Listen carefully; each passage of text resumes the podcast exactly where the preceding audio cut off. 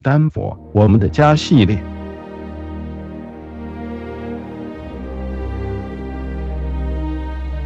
他和白先勇先生一同改编的舞台剧《游园惊梦》，曾在八九十年代在海峡两岸造成轰动。他是诗人余光中先生六七十年代旅居科州时的挚友，曾无数次一起乘着车，谈着艺术文学，在科州的公路上驰骋。他是昆曲大师于振飞的极门弟子，是昆曲名角。他也是把中国传统戏剧带上美国舞台的第一人。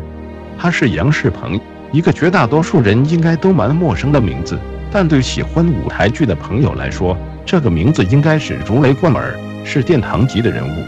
您知道吗？先生其实是个地地道道的老科州人，五十多年前就已经开始在科罗拉多大学波德分校任教，在科州的二十多年里，除了是该校戏剧系的系主任外，也曾任著名的科罗拉多莎士比亚艺术节总监，长达十年之久。在他任内，让这个艺术节成为了世界最大型的沙龙艺术节之一。来自台湾已经年近八旬的先生，至今指导超过了七十多出的舞台剧，其中以英文的沙龙名剧为主。而当年的英文京剧《乌龙院》还曾经在纽约肯尼迪艺术中心演出。但比较为大家所知的，应该是由先生改编白先勇先生的《游园惊梦》。和由先生导演的德龄女子戏《仲夏夜之梦》《推销员之死》，由好友余光中先生所译的《不可儿戏》和叫好叫座的《最后十四堂星期二的课》等等脍炙人口的好剧。先生除了是第一个在西方国家长期主掌艺术地位